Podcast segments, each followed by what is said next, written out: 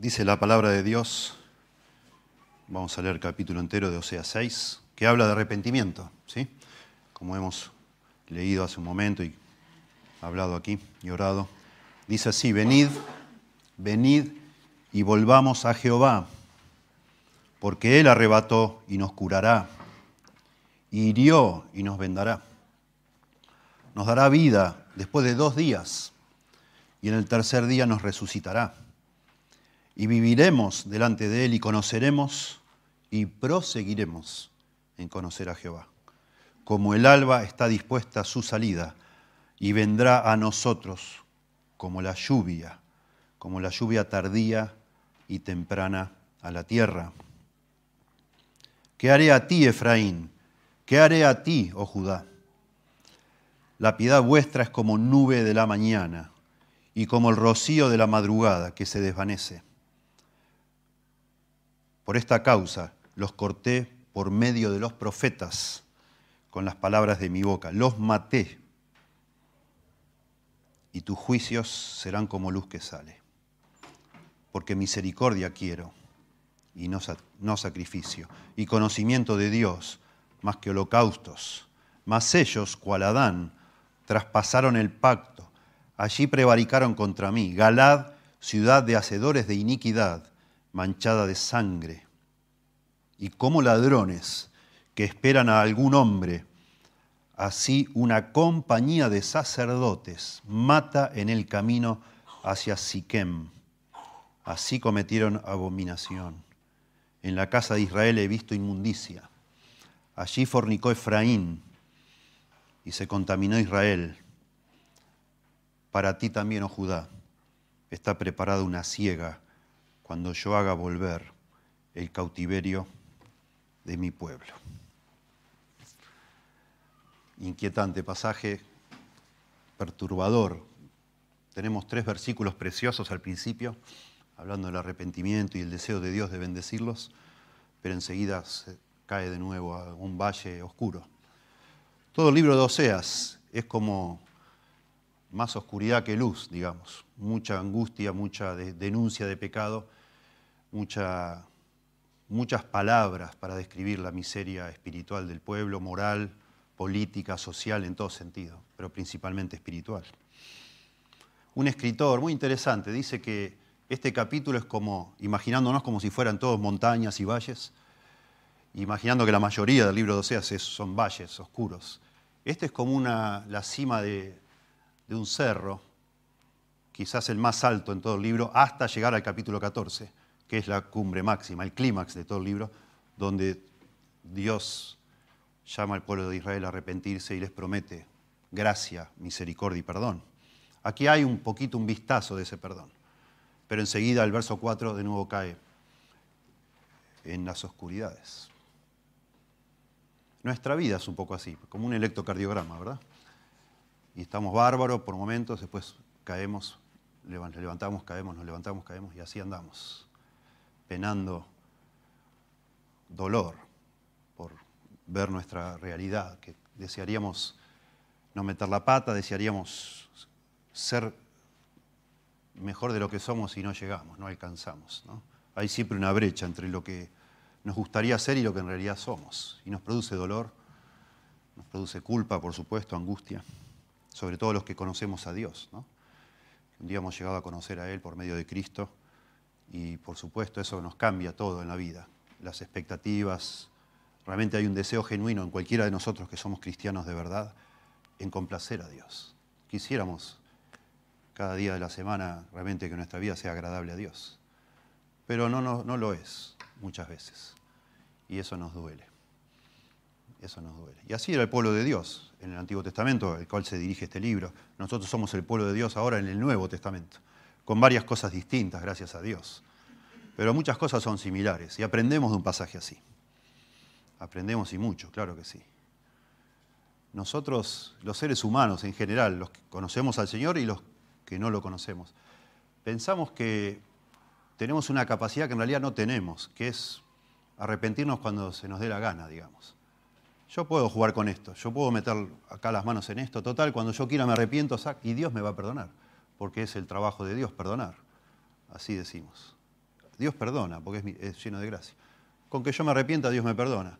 El problema nuestro es que no, no nos no metemos en esa ecuación la realidad de que el pecado, cuando jugamos con él, nos va endureciendo, nos va confundiendo, como recién oró Tony, nos enloquece, nos confunde y hace que ese pecado del cual debemos arrepentirnos no lo veamos tan claramente. Y entonces endurece el corazón y, y es cierto que cuando nos arrepentimos Dios nos perdona, claro que sí. Eso es una gran verdad de la Biblia. Pero no nos queremos arrepentir una vez que abrazamos los pecados que nos gustan. No es tan fácil. Hay personas que en, este, en, este, en esta idea falsa dicen, bueno, yo voy a vivir toda la vida disfrutando, haciendo todo lo que quiera y a último momento me voy a arrepentir. No, no, no, lamentablemente no. No es tan fácil. El pecado endurece mucho el corazón y no te querés arrepentir después. No lo querés. En Estados Unidos hay un hombre muy famoso en la historia, ¿no? Ya murió, un escritor muy famoso, porque era muy. El hombre era ateo, ¿eh? Era muy sarcástico, muy, muy sarcástico. Pero gracioso, en definitiva gracioso y entretenido, qué sé yo, por las cosas graciosas que decía. Nosotros lo conocemos porque escribió Tom Sawyer, ustedes saben, ¿sí? Un libro para niños muy lindo, llamado Mark Twain, era un seudónimo, pero él decía cosas graciosas. Y una de las frases de él muy conocidas es, dejar de fumar es muy fácil. Es una, una tontera dejar de fumar. Yo dejé de fumar más de 100 veces, decía él. Y es gracioso, pero es triste, pero es así. Dejar de pecar es, es una soncera. Yo ya he dejado de pecar como más de mil veces. Pero eso significa que vuelvo y vuelvo y vuelvo y vuelvo. Y en la Biblia se nos dice, y esto lo, menciono para conectar nuestra vida con lo que vamos a estudiar acá hoy, en la Biblia se nos dice que la única manera de cambiar realmente, y estoy hablando para creyentes ya, que ya han resuelto su situación delante de Dios. La única manera de verdad de cambiar es a través del arrepentimiento genuino. Si no nos podemos arrepentir de verdad, nuestra vida no cambia. Y por supuesto, y principal, si no hay un verdadero arrepentimiento, no podemos estar bien con Dios. El pecado nos separa de Dios. Clarísimo eso. Y un día, por eso, un día vinimos a, humillarnos delante de Dios, a pedir que nos perdone, y a través de eso el Señor nos, hizo cristianos, sus hijos, por medio de su gracia, que la podemos recibir por lo que hizo Cristo en la cruz, porque Él murió en nuestro lugar. Pero ahora que ya somos cristianos, que ya Dios nos ha perdonado los pecados, en el sentido de que ya no es nuestro juez, sino nuestro Padre, Dios. El pecado que cometemos todo el tiempo sí afecta a nuestra vida. No a nivel judicial, porque ya fue perdonado, ya no hay ya no hay una cuenta en contra nuestra que nos condene y nos mande al infierno, ya está. Pero ahora que Dios es nuestro Padre, ese pecado afecta ya no de manera judicial, sino de manera familiar, digámoslo, nuestra relación con Dios. Claro que sí. Del cual la necesitamos como, como el agua, como el aire, necesitamos la relación con Dios. Porque de él mana la vida, dice la Biblia. ¿Sí? Dios es el, el autor de la vida, es el que nos da vida, el que hace que nuestra vida florezca progrese, cambie en definitiva, para ser como Dios quiere que seamos. Por eso es tan importante entender en qué consiste el verdadero arrepentimiento, porque no es tan fácil arrepentirse de verdad. Lo necesitamos. ¿Sí? Para buscar a Dios, para estar bien con Dios, tenemos que saber arrepentirnos todo el tiempo, porque pecamos todo el tiempo. Pero no es tan fácil hacerlo bien, hacerlo de verdad, de manera genuina. Porque un genuino arrepentimiento incluye dos cosas una conciencia apropiada de mi pecaminosidad delante de Dios, de mis faltas, de mi responsabilidad. Y por supuesto, un buscar a Dios genuino que siempre significa realmente buscar el rostro de Dios, buscar comunión con Dios, buscar a Dios como mi mayor necesidad. Y eso es lo que habla este pasaje. Y es precioso, porque de una manera muy tierna, siento que es muy duro el libro de este de Oseas, estos primeros tres versículos son como muy cariñosos. Dios, por medio del profeta, invitando al pueblo de Israel a que se arrepienta y enumerando las bendiciones que vienen como consecuencia del arrepentimiento. Como para persuadir a personas endurecidas, y por favor, arrepentite. Arrepentite y en, en cuanto lo hagas de manera genuina, Dios inmediatamente va a obrar para restaurarte. Pero claro, la realidad es que a este mismo pueblo que se le invita a arrepentirse, no está listo para apreciar ni su verdadera condición de pecado, ni su necesidad de amar a Dios de verdad, de corazón. Entonces inmediatamente cae en esta descripción tan fea de, de este pueblo como es. Pero al hacer esta descripción, claramente notamos aquí en el pasaje dos énfasis. Uno es que de verdad se arrepientan buscando a Dios, buscando conocer de verdad a Dios, no otras cosas. Y por último, reconociendo su pecado, su verdadero pecado. Veamos entonces y tratemos, mientras miramos este pasaje, tratemos de, pensar en nuestra necesidad de arrepentimiento. ¿sí? Si alguno de los que está acá o de los que escucha este sermón algún día no es un verdadero hijo de Dios, una verdadera hija de Dios, necesita arrepentirse para hacerlo. ¿sí? Pero si somos hijos de Dios, necesitamos arrepentirnos todo el tiempo todo el tiempo, para estar bien con Dios, para tener esa relación que necesitamos tener con Dios, ¿verdad? En nuestra Biblia, supongo que todos tienen Reina Valera en sus manos. En nuestra Biblia dice, subtitula acá, insinceridad del arrepentimiento de Israel. Interpreta este pasaje, este llamado al arrepentimiento, como si fuera algo no sincero. Bueno, algunos, algunos estudiosos así lo ven esto, es una opinión común, como que estos primeros tres versículos revelan un falso arrepentimiento. Yo creo que no. Yo no creo que sea así. Creo que es un genuino llamado de Dios al arrepentimiento a personas que no están preparadas para arrepentirse en ese momento. Eso es lo que a mí me parece, creo. Y de nuevo, mirando a Oseas 14, que sí es un genuino arrepentimiento allí, o que sí es de alguna manera el clímax del libro y es lo que todos los capítulos del libro apuntan, es realmente Dios queriendo que su pueblo se arrepienta. Me parece que aquí es como una, como una invitación previa a lo que va a ser después, el llamado final del libro. Dios quiere que su pueblo se arrepienta, solo que no está listo. Es casi un modelo esto, yo creo. Es un modelo. Falta en este modelo, los primeros tres versículos, faltan menciones a que reconozcan el pecado. Pero eso no quita que sea, que sea el contenido de un genuino arrepentimiento. Y deberíamos verlo y, por qué no, también poner nuestro corazón estas palabras. Y si se quiere, hasta usarlas cuando queremos buscar a Dios, arrepintiéndonos de verdad. Sí, fíjense, verso 1, 6.1. Noten, noten cómo termina el capítulo 5 para valorar también un poco esto. Dice capítulo 5, verso 15, andaré, es Dios hablando, andaré y volveré a mi lugar. Antes, verso 14, Dios había comparado con un león. Y dice, andaré y volveré a mi lugar hasta que reconozcan su pecado y busquen mi rostro. En su angustia me buscarán. En su angustia me buscarán. Termina diciendo el capítulo 5, que Dios los va a dejar hasta que ellos reconozcan su pecado. Noten ustedes, reconozcan su pecado y busquen mi rostro. Esos son los dos elementos de un verdadero arrepentimiento. Reconocer nuestro pecado y buscar a Dios, restaurar la relación con Dios. Y dice finalmente, en su angustia, me buscarán. Y esa palabra, y algunas Biblias lo traducen así, me buscarán con diligencia. Esa palabra es intensa, me buscarán, me buscarán con diligencia, intensamente en su angustia. Y entonces comienza el capítulo 6. Los primeros tres versículos, noten. Andaré, perdón, ese es el verso 15. Venid y volvamos a Jehová, porque Él arrebató y nos curará. Esto es una mención al verso 14. El Señor, como un león, arrebató, pero nos curará. Hirió y nos vendará.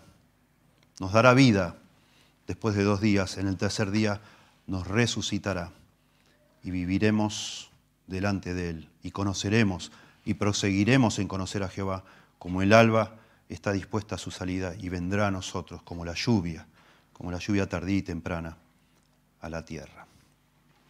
Necesitamos buscar a Dios genuinamente, con un arrepentimiento genuino, y eso es lo que pasa en esta primer eh, primera sección del 1 al 3, es que Dios llama a su pueblo, que ya denunciado, lo ha, lo ha traicionado de manera muy, muy espantosa, como, como un hombre o como una mujer que se va con amantes y traiciona a su marido.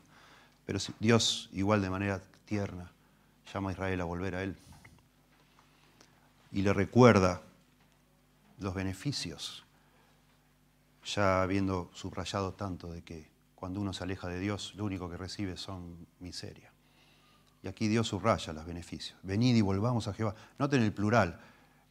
Es, es probablemente el mismo profeta que no está mal con Dios, animando a su pueblo, como empatizando con su pueblo y decir, vamos, vamos a buscar a Dios. Vengan, vamos a buscar a Dios. Dejen ya de tanta dureza, busquemos a Dios. Y hace, si ustedes ven bien el, el capítulo 5, verso 15, parece las mismas palabras al revés. Dice que Dios volverá y se irá de ellos. Andaré y volveré a mi lugar, dice Dios. Se irá. Volveré en el sentido que se va de ellos. Y comienza el capítulo 6, venid y volvamos a Jehová. El pueblo, busquemos a Dios. Vamos, volvámonos. Vengan y volvámonos a, Jehová. Esta palabra volver en el hebreo es sub.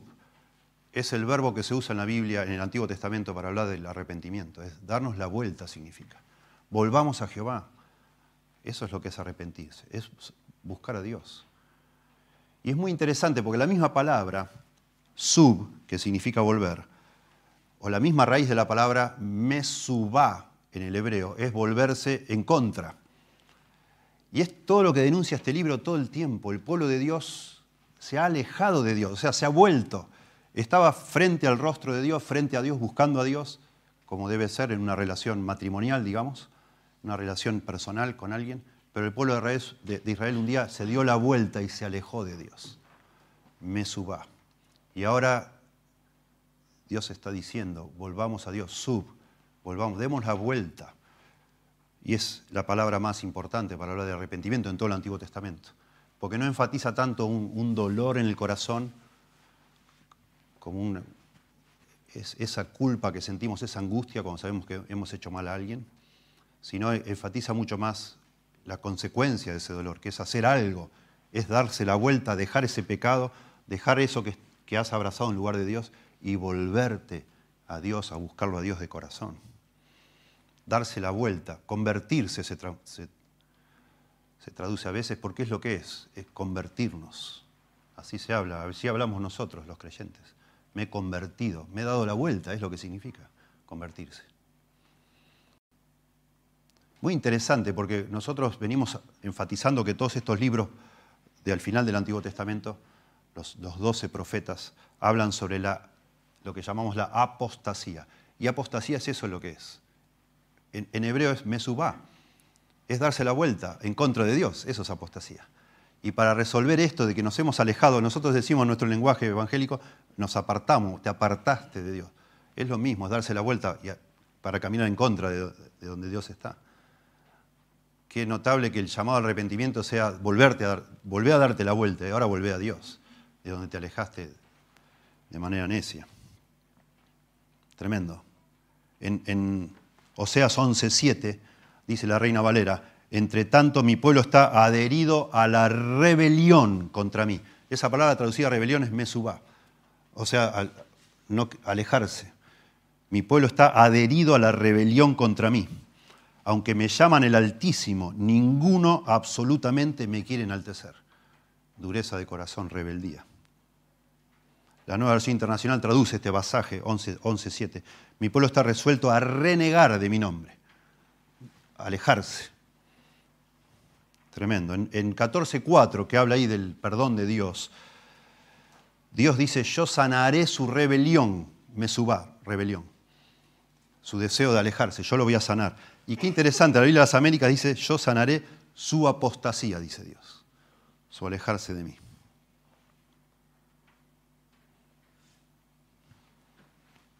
¿Cómo somos, no? Nuestro corazón, ¿cómo es? Yo puedo identificar, hace 32 años que soy pastor, 32 años, pero yo no puedo decir con sinceridad que hace 32 años que nunca me he alejado de Dios, no lo puedo decir. No lo puedo decir.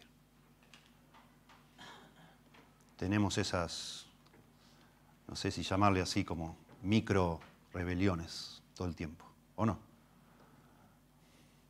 Aún, y lo digo con honestidad, con humildad y con vergüenza, obvio, aún queriendo yo amar a Dios y servir a Dios y ser honesto y no un hipócrita, aún así hay momentos en que mi corazón duro eh, dice, ya, lo voy a hacer a mi manera. Parece como que nos aburrimos de Dios a veces. Tremendo nuestro corazón. Parece como que si necesitamos una vacación, ¿no? Bueno, ya me voy a tomar un paréntesis y voy a buscar refugio en otra cosa. Tremendo. Por eso cuando leemos el Antiguo Testamento, que es muy vívido y habla eh, no tanto de individuos particulares, sino de la nación entera como pueblo de Dios, enseguida nos tenemos que identificar, porque es lo que para eso está, ¿no? De alguna manera.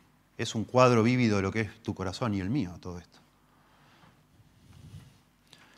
Y este llamado, volveos, vamos, volvamos a Jehová, vamos, volvamos. Es un llamado para mí todo el tiempo, ¿sí? Todo el tiempo. Claro que sí.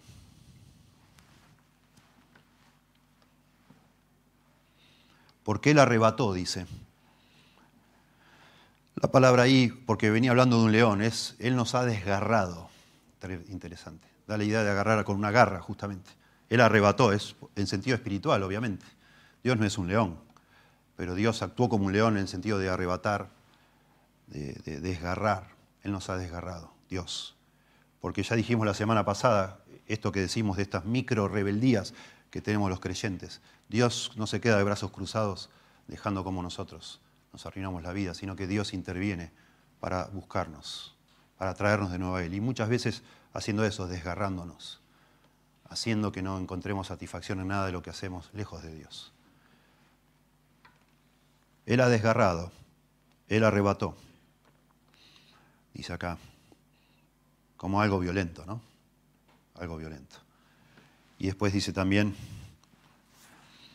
hirió, porque Él arrebató y nos curará, hirió, literalmente nos ha golpeado y nos vendará.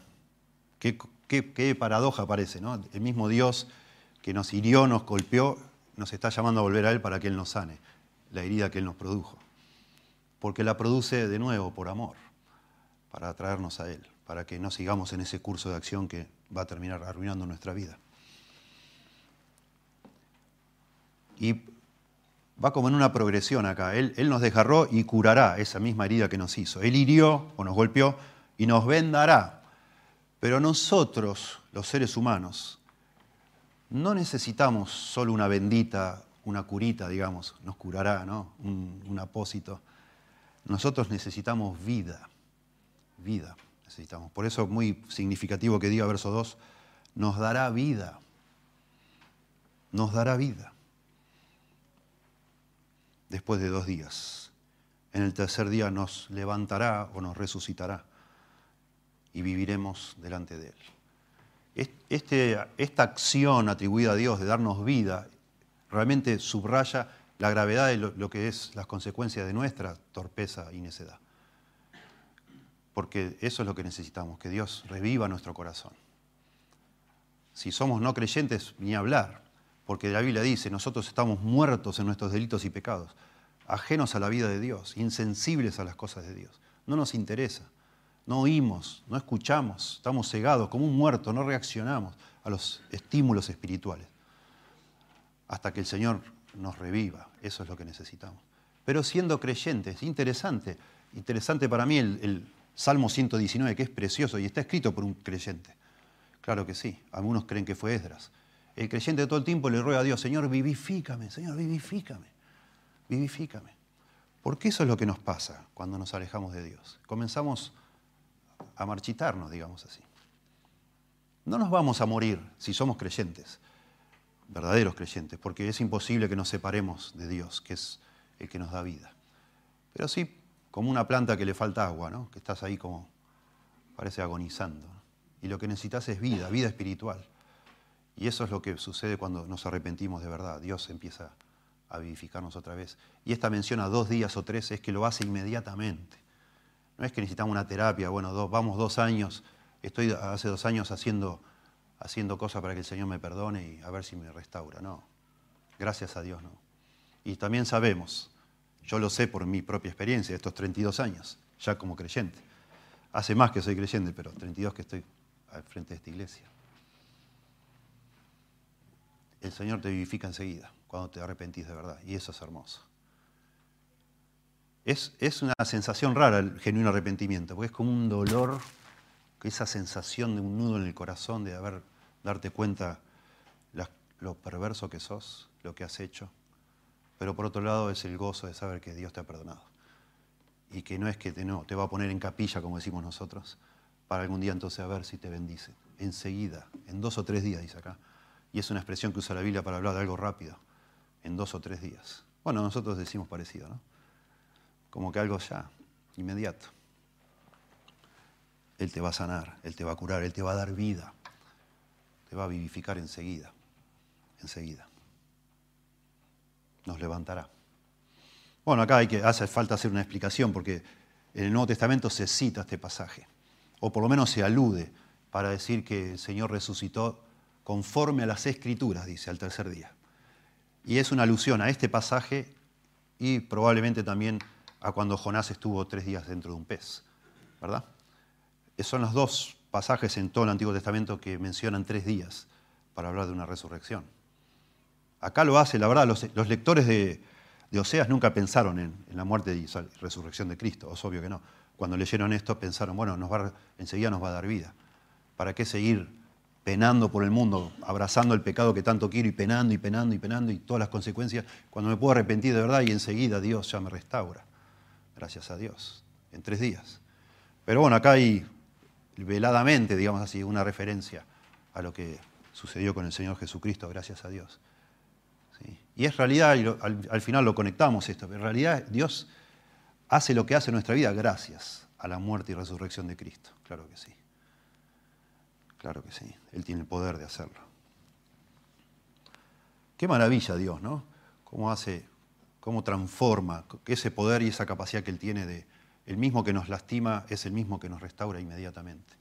Es una analogía muy linda de cómo debe ser la corrección de nuestros hijos, ¿verdad? Para no para destruirlos, sino realmente para guiarlos y enseñarles. Así hace Dios, de esa manera.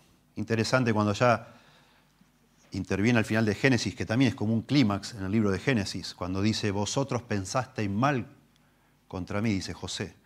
Cuando los hermanos se acuerdan, lo quisieron matar, lo, vendieron como esclavo, etc. Vosotros pensasteis hacerme mal, pero Dios lo tornó en bien. Dios hace eso. Todo el tiempo lo hace, gracias a Dios. Es importante, antes de avanzar, yo creo que es muy importante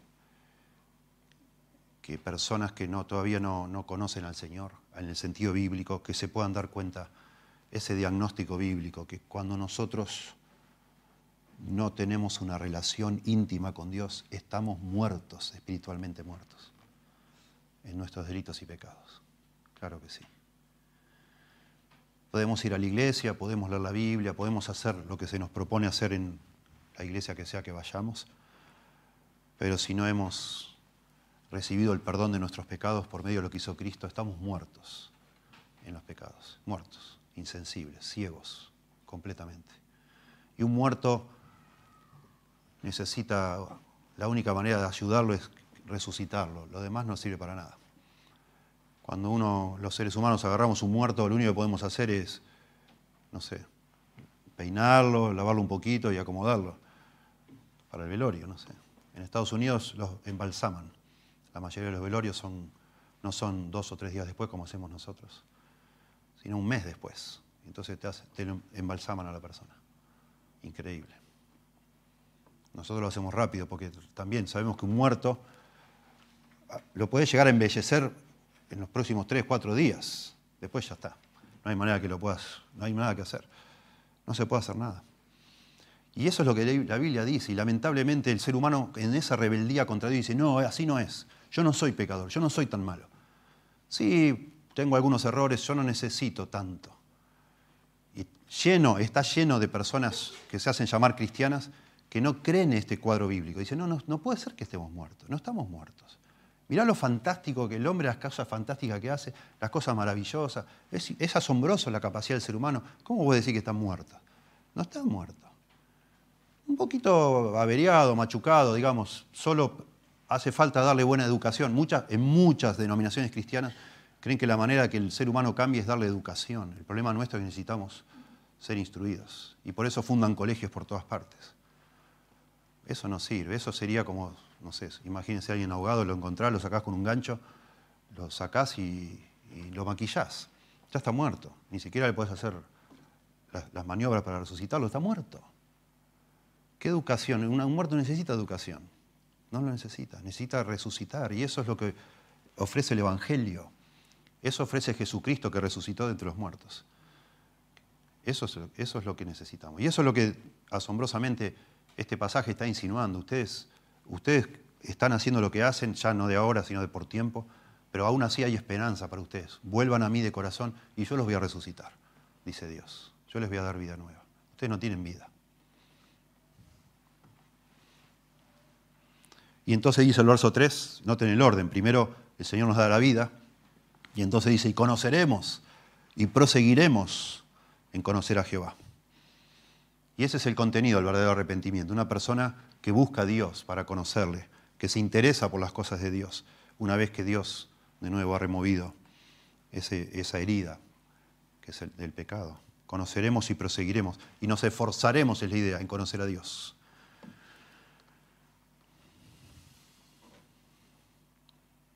Y este es el verdadero beneficio del, arrepentimiento. Yo no sé ustedes si se ponen a pensar en, que hay un verdadero arrepentimiento y un falso arrepentimiento. Es muy importante pensar en esto, muy importante. Porque como cristianos se nos manda a perdonar, todo el tiempo se nos manda a perdonar a todo el mundo. Todas las personas que nos dañan, no importa si son creyentes o no creyentes. Pero es muy importante saber discernir quién se arrepintió de verdad y quién no está arrepentido genuinamente. No solo para nosotros, sino aún para manejarnos en este mundo como Dios nos manda. Una persona genuinamente arrepentida en relación a Dios. ¿no? La evidencia más grande es que ahora busca a Dios.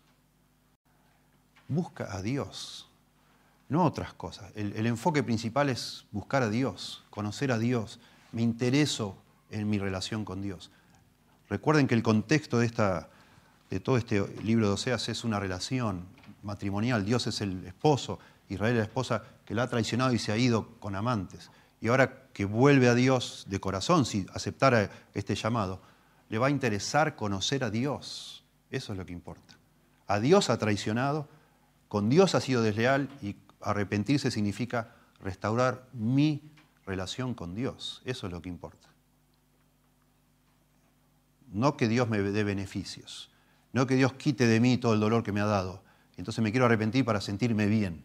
No, para conocer a Dios, para estar bien con Dios, para buscar a Dios, a este Dios que yo he traicionado. Ese es el enfoque, esa es la dirección apropiada del, arrepentimiento. Cada vez que vemos este verbo, volveos, en, en forma de un llamado arrepentimiento, sub, que yo decía, siempre dice, volveos a mí, dice el Señor. Volveos a Jehová, volveos a Dios convertíos a Dios. Y ese A indica la dirección hacia donde va el verdadero arrepentimiento, es a Dios. Por eso es hermoso que acá diga, conózcanme, arrepiéntanse, yo les voy a sanar, les voy a vendar y les voy a dar vida, y entonces ustedes van a decir, vamos a conocer a Dios, porque eso es lo que más necesitamos, conocer a Dios. Eso es lo que llena nuestro corazón.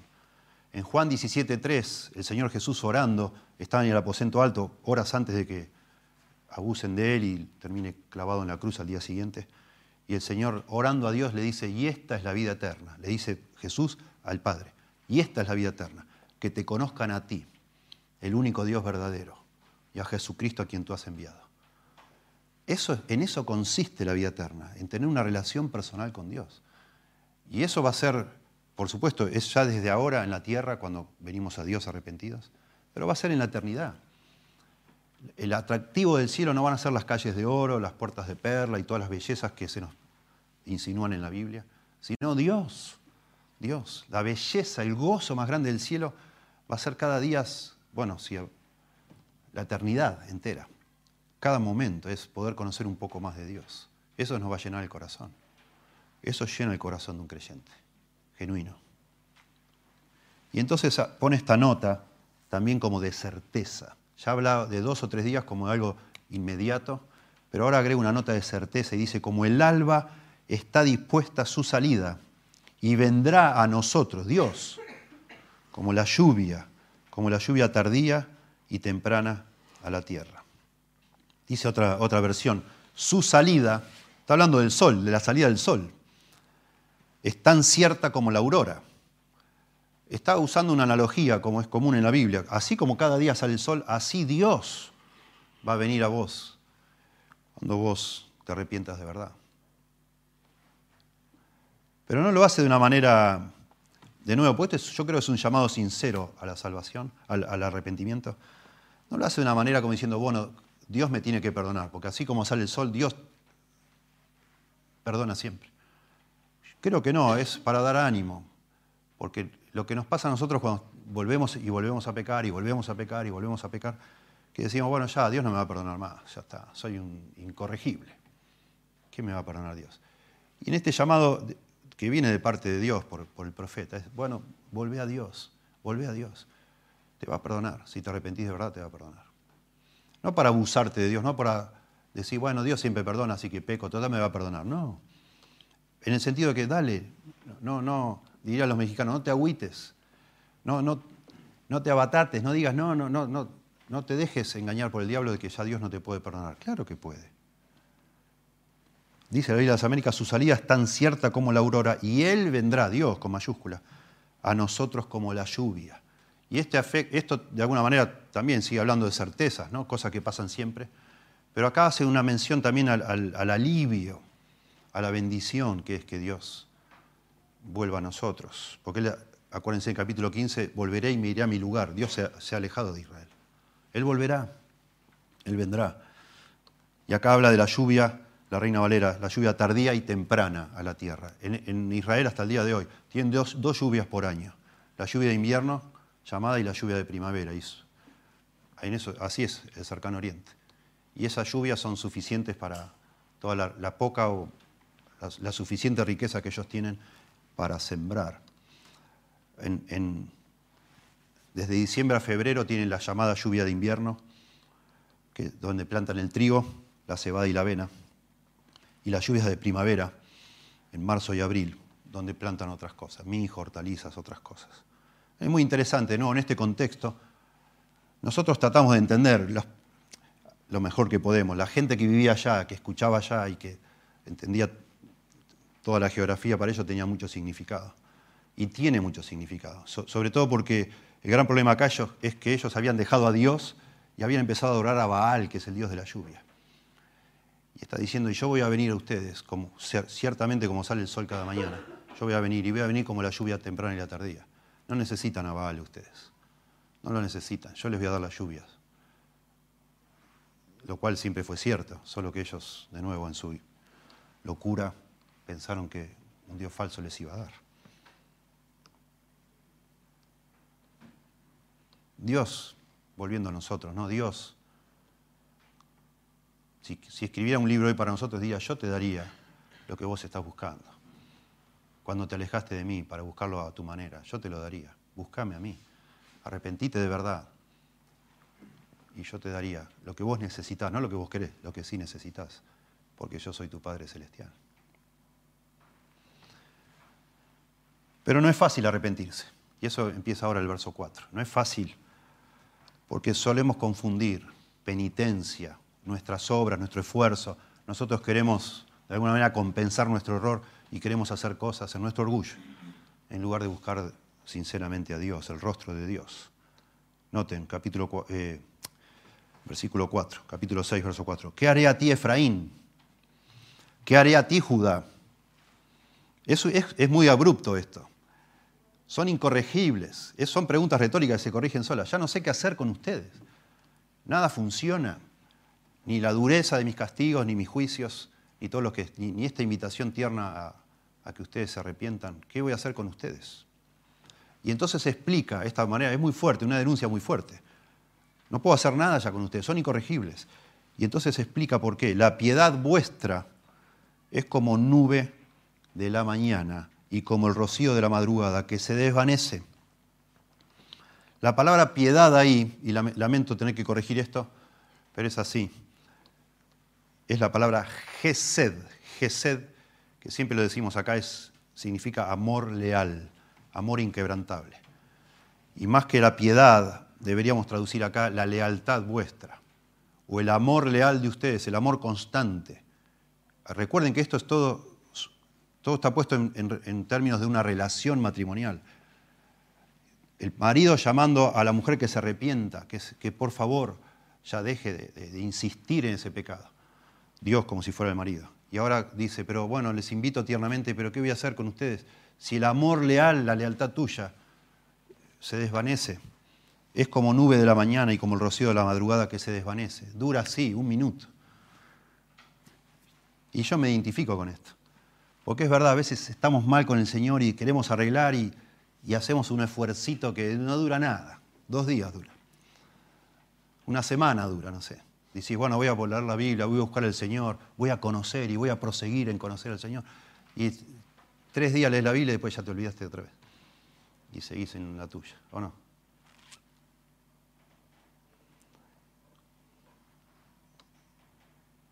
Israel no conoce nada de este amor leal que Dios está buscando, no conoce no lo entiende, no lo practica. El amor de ustedes, dice una versión, es como nube matutina, como rocío que temprano se evapora. Otra versión dice, porque vuestra lealtad es como nube matinal y como el rocío que tempranamente o temprano desvanece. Y por eso, por, eh, por, ser así ellos, Dios envió profetas una y otra y otra vez para advertirles. Y por eso dice verso 5, por esta causa, porque el amor de ustedes es superficial, es falso. Por esta causa los corté, literalmente los he despedazado, por medio de los profetas. Con las palabras de mi boca los maté. Acá está hablando de manera violenta, pero de manera metafórica. Yo por eso mandé una y otra vez profetas a denunciar a ustedes. Como verbalmente los destrocé. Les dije de todo para que se arrepientan. Mi boca los mató a ustedes. De nuevo, denunciando y denunciando. Y agrega una tercera línea. Dice, y tus juicios serán como luz que sale, dice nuestra Biblia. Y la idea es que son los juicios de Dios contra Israel los que salen como luz. Los juicios sobre ti, dice una versión, son como la luz que sale. Otra versión, un poco exagerada, pero interesante porque es una interpretación en definitiva. La nueva versión internacional dice, mis sentencias los fulminarán como un relámpago, por el tema que menciona la luz. Yo no creo que mencione la luz acá en el sentido de que va a ir rápido una sentencia contra ellos, como un relámpago, sino que Dios, estas sentencias de Dios no, salen de la frustración del corazón de Dios, como diciendo, ufa, otra vez, y le manda, sino que son puras como la luz son justas. Es la justicia de Dios. Dios está buscando que ellos se arrepientan. No quiere destruirlo, no está frustrado. No se quiere de, alguna manera desahogar de la frustración de ver que son incorregibles. No salen así el juicio de Dios. Tiene un propósito justo, como la luz, puro. Dios quiere nuestro bien. Y Dios sabe que en cuanto nosotros sigamos insistiendo en darle la espalda a Dios, no vamos a encontrar bien. Y por eso advierte y advierte y advierte. Lo vemos en el verso 6, después que dice, porque misericordia quiero y no sacrificio, y conocimiento de Dios y no holocausto. Dios está buscando algo bueno para ellos. E incluso el hecho que mande profetas, en vez de mandar directamente, sácate una destrucción que los aniquile, les manda profetas, eso muestra la misericordia y la buena intención de Dios. Arrepiéntanse, arrepiéntanse. Así fue el ministerio de los profetas, tratando de advertir, viene destrucción, y vino destrucción, claro que vino física. Claro, el, reino de los asirios destruyó Israel y el reino de los babilonios destruyó Judá. Y fue todo de parte de Dios. Pero no destruyó a todos, dejó un remanente y a través de ellos Dios volvió a hacer algo con su pueblo. Dios nos advierte todo el tiempo y nos, a veces estamos sentados y el Señor, por medio de su palabra, o leyendo, o escuchando en la radio hoy en día, en, internet, sentimos que Dios nos, nos pega, pero es para bien nuestro, ¿sí? Con su palabra, digo, ¿no? Y a veces las cosas nos salen mal y Dios nos envía problemas y problemas y dificultades y lo hace para que nos arrepintamos, como un estímulo para arrepentirnos. Pero estamos diciendo acá que no es fácil arrepentirse, porque el verdadero arrepentimiento busca a Dios, no otras cosas, no el alivio de la situación, lo cual es la penitencia. Dice verso 6, y aquí está el punto, porque misericordia quiero y no sacrificio, y conocimiento de Dios más que holocaustos. Noten la reacción normal del pueblo de Israel cuando Dios les mandaba profetas, cuando Dios hablaba contra ellos, cuando Dios mandaba calamidades, dificultades, era bueno, vamos a hacer más sacrificios, vamos a hacer más holocaustos, que era todo el sistema de ellos de, adorarle a Dios. Pero Dios dice, eso no es lo que yo quiero. Yo quiero lealtad. de nuevo acá la palabra misericordia es Gesed. Es muy importante en el libro de Oseas la palabra Gesed y lamentablemente eh, se ha traducido como misericordia. Piedad hace un, hace un momento como piedad, ahora como misericordia. Pero es mucho más que eso, es amor leal. Lo que yo quiero, dice Dios, es lealtad. Es un amor inquebrantable de ustedes hacia mí. No que ahora, como decía antes, vengan con sus vacas, con sus carneros y hagan sacrificios. No me van a encontrar así. Eso no es genuino, eso es practicar solamente algo externo. Que una persona diga, después que metió la pata en algo serio, no sé, imagínense, no sé, la, esposa descubrió con el celular que tenía una vida paralela con otra mujer y dice, bueno, me arrepentí, y te lo voy a mostrar, voy a ir caminando a Luján, ponele. Eso no es arrepentimiento. ¿Qué es eso? ¿Qué tiene que ver una cosa con otra? Bueno, ahora voy a ir todos los domingos a la iglesia con vos, que a vos yo sé que a vos te gusta, me voy a sentar al lado tuyo, voy a llevar mi Biblia. ¿Qué tiene que ver eso con tener un amante? Nada. El verdadero arrepentimiento es volverse de ese pecado a Dios, a Dios. No hacer cosas, sino a Dios. Y eso es lo que dice acá, porque lealtad quiero, amor leal y no sacrificio. Y conocimiento de Dios, lo que decíamos, más que holocaustos. Eso es lo que yo busco. Yo busco una relación con ustedes. Yo busco una relación. Todo lo demás no, tiene nada que ver. Lo que ustedes, el gran pecado de ustedes es que han, le han dado la espalda a esa relación, se han revelado volver a hacer un montón de cositas no significa que has restaurado una relación. Y entonces también es parte de ese engaño que nos hacemos, vas a volver a caer de nuevo en ese o en otro pecado, porque no, no, identificaste que tu problema es que no tenés una relación con Dios. No estás conociendo a Dios, no estás disfrutando de una relación con Dios. Entonces ese supuesto arrepentimiento es solo cuestión de tiempo. Haces dos, tres meses buena letra porque está, realmente estás dolido, no es que estás fingiendo para quedar bien con alguien, estás dolido. Estás humillado, estás avergonzado. Tu hijo te descubrió mirando pornografía, suponete. Y estás avergonzado, se te parte el corazón. De dolor, de vergüenza, de, sabes que le hiciste daño, lo que sea que hayas hecho. Sabes que has traicionado a alguien que confiaba en vos. Y te duele, y entonces cortás con todo, sacás el cable, sacás todo, todo, todo. Pero no volvés a Dios. Porque nunca identificaste que eso también fue traición contra Dios. No lo, pensaste de esa forma de nuevo, estoy diciendo el escenario, no, es que sos un hipócrita, un falso que está. No, es que es, muy sutil, por eso digo, no es tan fácil arrepentirse, porque nuestro corazón es engañoso. Y pensamos que estamos arreglando el problema cuando en realidad no lo arreglamos, porque no es un arrepentimiento de verdad que produce esta vida, este cambio, porque no nos identificamos que el gran problema es que traicionamos a Dios. Y lo que hay que restaurar es mi relación con Dios. Y no, bueno, empiezo a llevar a mi hija al parque o lo que sea, le compro lo que quiera, como para que vuelva a confiar en mí. No tiene nada que ver. Son dos cosas distintas. Cuando una persona hace eso y tratamos nosotros como pastores que aconsejamos gente, tratamos de ayudar a ver, ayudarle a ver a la persona, cuidado, no te arrepentiste. ¿Y vos qué sabes? No te arrepentiste. Porque estás tratando de compensar, no te humillaste, ese es el tema, no te humillaste delante de Dios. Estás tratando de compensar con buenas cosas, que eso se llama penitencia, no arrepentimiento. Lo malo que hiciste, pero eso no es arrepentimiento. Tu corazón no cambió. Lo vas a volver a hacer. lo vas a volver a hacer. Porque no estás buscando a Dios. Porque el poder para cambiar tu corazón lo tiene Dios, no vos, no tus decisiones, no tus determinaciones de ahora ponerte las pilas y hacer tal o cual cosa. Te va a fallar, te va a fallar. Porque la misma debilidad que produjo que hicieras eso está ahí intacta. Dios no intervino en eso, no te humillaste. Y es orgullo, aunque no lo vemos así, pero es todo orgullo puro cuando yo trato de hacer cosas buenas para compensar lo malo que alguien me pescó. Yo quiero, de alguna manera quiero aliviar un poco las consecuencias haciendo cosas para compensar, pero no, realmente no quiero sufrir la humillación de decir, bueno, soy un pecador, delante de Dios sobre todo, y no puedo hacer nada. Por favor, Señor, vendame, curame y dame vida. Yo no lo puedo hacer.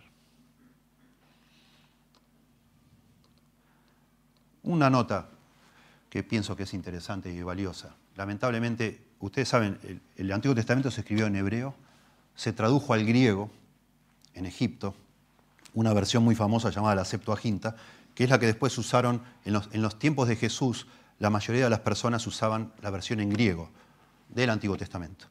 Y en general es muy bueno, se llama la Septuaginta, decíamos, lo tradujeron 72 este, eruditos, eh, perdón, eruditos, sí, de griego, pero judíos que vivían en Alejandría, en Egipto.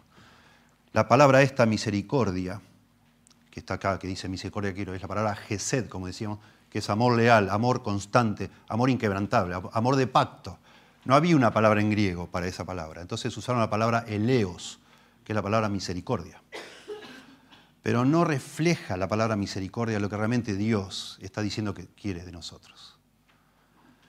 Y por eso hay personas, porque después se usó la Biblia en griego y bueno, quedó eso. En el Nuevo Testamento se traduce misericordia, porque misericordia quiero y no sacrificio.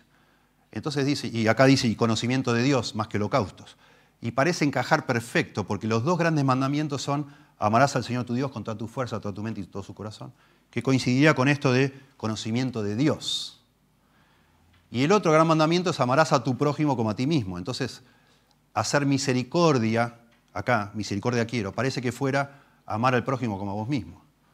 Y es una confusión para mí muy, muy, muy grave porque, en definitiva, si yo, que de nuevo, caí en pecado, alguien me pescó. Fíjense, si nadie me hubiera, la gran pregunta, si nadie te hubiera pescado, ni con el celular, ni con, no sé, con la pornografía o lo que sea, ¿seguirías haciendo lo mismo? Yo creo que sí. Pero la vergüenza que te produjo que te pescaran, el dolor y saber que estás lastimando a otro, eso lo confundimos con arrepentimiento. Porque el arrepentimiento en general incluye dolor, pero no es solamente dolor tiene que llevar ese dolor a volver a Dios. ¿Qué pasa? Al, pensar como fuente de arrepentimiento que Dios pide misericordia, no volvemos a Dios necesariamente, volvemos a hacer buenas obras, a dar dinero a los pobres, a ser sensibles con otros, pero eso no es arrepentimiento. Por eso es muy importante entender Gesed como lealtad a Dios y conocimiento como conocimiento de Dios. Tenemos que volver a Dios, no hacer cosas por otros. Hacé cosas por otro, está bien, pero no tiene nada que ver con tu pecado ni con el mío. No va a cambiar nada.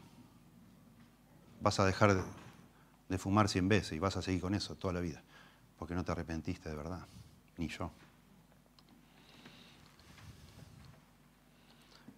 Leo el Salmo 78, verso 34, 36 y 37, noten. Salmo 78, 34. Cuando los hería de muerte, entonces le buscaban y se volvían y buscaban con diligencia a Dios, cuando lo sería Dios. Mas con su boca le engañaban y con su lengua le mentían, pues su corazón no era leal para con él, ni eran fieles a su pacto. Y así es, lo mismo leemos en el libro de jueces. Cuando Dios los castigaba, se arrepentían, se arrepentían. Y cuando les iba bien, volvían a hacer lo mismo. Cuando les castigaban, se arrepentían. Y así. Era todo como un ciclo diríamos hoy medio esquizofrénico, ¿no? Así somos. Queremos, queremos que nos vaya bien a nosotros. Como el ladrón que está en la celda llorando y llorando y llorando y uno le dice, mira, pobre, dirán los guardias, mira cómo se arrepintió. Y él me está llorando, en realidad los guardias no lo saben, pero está llorando por lo salame que fue de robar tan mal. Y está diciendo, ¿por qué robé así? ¿Por qué robé? ¿Por qué robé? ¿Cómo no lo pensé bien? Y sale y vuelve a robar, pero lo hace mejor.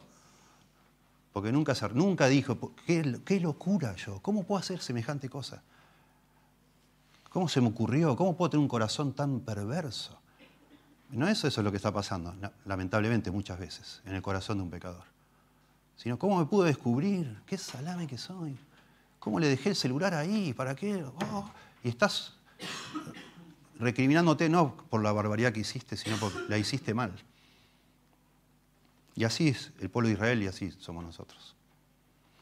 En tercer lugar, y finalmente, no es fácil. Por supuesto, Dios quiere que nos arrepintamos de verdad. No es fácil arrepentirse, porque confundimos penitencia con arrepentimiento. O sea, no, vamos a Dios. Y en, en tercer lugar, no es fácil arrepentirse, porque nos cuesta ver nuestro pecado y reconocer nuestra condición llamar a las cosas por su nombre, nos cuesta mucho. Y ustedes noten acá, no, tiene que ver con nosotros esto, pero ustedes noten en los versículos que siguen del 7 al 11 la cantidad de menciones que hay con diferentes términos para hablar de la maldad del corazón del pueblo de Israel y el nuestro. Más ellos, contraste, más ellos, cual Adán o como Adán, traspasaron el pacto. Allí prevaricaron contra mí Galad, primero general, verso 7, muy general. Hablando de la caída de Adán, nosotros igual que Adán caímos y traspasamos el pacto. Allí prevaricaron contra mí. Galad, específico, una ciudad. Galad, ciudad de hacedores de iniquidad, manchada de sangre. Otro ejemplo, los sacerdotes ahora, verso 9, noten lo que dice los sacerdotes. Y como ladrones que esperan a algún hombre, Así una compañía de sacerdotes mata en el camino hacia Siquem. Así cometieron abominación. Ahora habla de los líderes políticos. Verso 10. En la casa de Israel he visto inmundicia. Allí fornicó Efraín y se contaminó Israel. Y después habla de la nación vecina que supuestamente era más buena, o todavía no había caído en tanta profundidad de pecado, pero va a caer. Para ti también, oh Judá, está preparada una ciega, una cosecha de castigo, cuando yo haga volver el cautiverio de mi pueblo. Noten las palabras, traspasaron, verso 7, prevaricaron, que es traicionaron, significa eso. Verso 8, iniquidad, manchada de sangre. Verso 9, abominación al final. Verso 10, inmundicia, fornicación. Y se contaminó, en sentido espiritual, ¿no? Y noten en el capítulo 7, ahí, si tienen la Biblia abierta, noten cómo continúa la misma, la profecía en capítulo 7. Mientras curaba yo a Israel, se descubrió la iniquidad de Efraín, la palabra iniquidad, y las maldades, maldades de Samaria, porque hicieron engaño, y entra el ladrón, y el salteador despoja por fuera. Verso 2, noten qué tremendo, y no consideran en su corazón que tengo en memoria toda su maldad. Ni se les ocurre pensar que yo veo todo y lo, tengo en cuenta. ¿Cómo no? Claro que sí, yo sé todo lo que pasa. No lo consideran. Ahora les rodearán sus obras. Delante de mí están, las veo todo el tiempo, dice Dios, cada pecado de cada persona. Con su maldad alegran al rey, verso 3, y a los príncipes con sus mentiras, y sigue, y sigue, y sigue, y sigue. Israel no se daba cuenta, lo tomaba la chacota. Bueno, somos todos pecadores, somos todos humanos, ¿qué va a ser? No sé, así como decimos. Y no podía de ninguna manera reconocer su condición. Tremendo. Como Adán, dice, es muy significativo que mencione Adán, que es nuestro padre en definitiva. Como cayó Adán, como traicionó Dios, eh, Adán a Dios, siendo que Dios le había dado todo. Así, pecó Israel, igual, los seres humanos, todos somos pecadores por nacimiento y de nacimiento nomás somos traidores a Dios desde que nacemos. Allí, y acá hay una discusión de allí, ¿qué dice? Es un lugar geográfico, allí, ¿dónde? Allí prevaricaron contra mí, allí, me traicionaron. Algunos dicen, bueno, allí en, la nación de Israel, en Palestina. Lo más probable es que se refiera en Adán, así como habla el Nuevo Testamento, en Adán. Allí en Adán todos traicionamos a Dios. Todos, somos, todos estamos bajo pecado y bajo la condenación de Dios porque somos hijos de Adán, descendientes de Adán. Y entonces sí empieza a nombrar lugares específicos. Galad, Siquem, Efraín, Israel, Judá. Dice un, comentarista, dice capítulo 6, versos 7 al 10, que los que leímos, es un tipo de guía turística en miniatura de la geografía del pecado de Israel. Al ir de un lado a otro, enumera los famosos crímenes de las diferentes localidades a modo de acusación contra toda la nación. Claro, estos nombres, estos lugares para nosotros no son familiares, pero para la audiencia original de Osea sabían. Ellos sabían lo que habrá pasado en Galad. Galad es en el norte de Israel, en la Transjordania que se llama. Acá dice que parece que eran asesinos, dice que está manchado de sangre. A lo mejor había violencia exacerbada, lo cual no es nada extraño. Lo vemos hoy. Cuando un pueblo se aleja de Dios, ya no hay freno para nada. Ya lo, vemos hoy, todo el tiempo. La vida no vale nada. Mamás matan a sus hijos, los tiran a, a un inodoro, lo tiran a la basura. Y vos decís, ¿qué pasó? ¿Cómo no tiene sensibilidad? Y no. Personas matan a otro, el vecino mata a uno porque, no sé, porque hacía ruido. Así sería.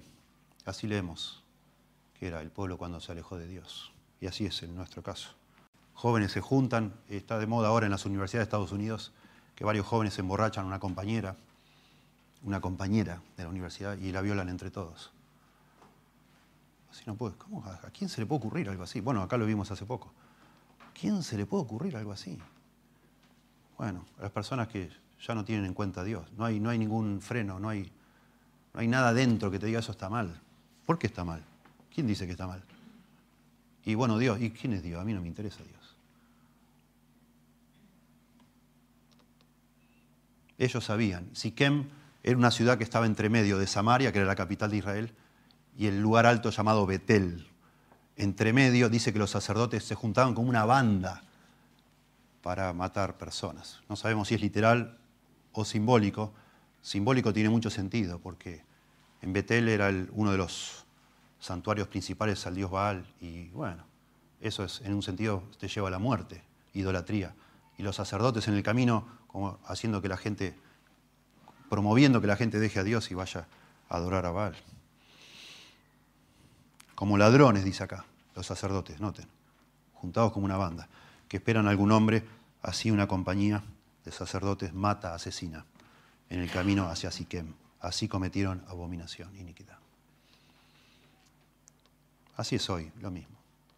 Personas que dicen que sirven a Dios, hablan en nombre de Dios y desvían a la gente del verdadero camino de Dios, desgraciadamente, cometiendo toda clase de abominaciones también. Y finalmente el liderazgo político. ¿no? En la Casa de Israel ya dijimos, capítulo 5, que era liderazgo político. Se repite las denuncias a los sacerdotes, liderazgo político, etc. Son responsables. ¿sí? En, en la Casa de Israel he visto inmundicia. Allí fornicó Efraín y se contaminó Israel. Bueno, para buscar a Dios, repitiendo y concluyendo, para buscar a Dios se necesita arrepentimiento genuino. Por supuesto, buscar a Dios es sinónimo de tener vida espiritual. ¿sí? Pero el arrepentimiento genuino, genuino incluye buscar la presencia de Dios, el rostro de Dios, ¿sí? una relación con Dios. Y por supuesto, arrepentirse genuinamente también implica reconocer tu responsabilidad, tu falta, tu pecado tu condición verdadera, no importa lo que hace el otro, no importa si hay gente peor que vos. Uno se acerca a Dios a decir, Señor, he pecado, estoy mal, soy un rebelde. Señor, por favor, perdóname. Y eso es lo que hacemos cuando nos acercamos a Dios. La pregunta cuando terminamos una exposición así es, ¿qué hago? ¿Qué tenemos que hacer? Arrepentirnos de verdad. Arrepentirnos genuinamente. Reconocer delante de Dios, ¿verdad? No, tenemos que acá levantar la mano y empezar a confesarnos, no. Delante de Dios, Señor, yo no te conozco, yo te he dado la espalda, yo te he reemplazado por otras cosas. Señores, soy un pecador, he pecado y peco mucho contra ti. Por favor, Señor, perdóname. Corazón, perdóname, Señor. Y sinceramente expresar a Dios tu deseo de conocerlo a Él, eso es lo que más te falta. ¿Sí? No por vergüenza de que te, hayan pescado, por las consecuencias que tengas, sino que buscas de verdad a Dios. Eso es lo que es. Para eso vino Cristo. Qué interesante. Qué interesante el Señor Jesús. Y ahora lo mencionamos para pensar en la Santa Cena, pero qué interesante, allá en Mateo 9:13 es, cuando el Señor acaba de, acaba de ofrecerle la salvación a Mateo, Mateo 9, que era un recaudador de impuestos, un desgraciado que cobraba de más y que se había, hecho rico por estafar a las personas. Y Mateo, contento porque el Señor le perdona, hace una fiesta en su casa. Y claro, ¿qué, tipo de personas se junta con Mateo? Pecadores, otros publicanos que eran los recaudadores de impuestos, y prostitutas. Y dice allá en Mateo que un montón de publicanos y prostitutas, búsquenlo, Mateo 9, por favor, y con esto terminamos. Y ya enganchamos Mateo capítulo 9.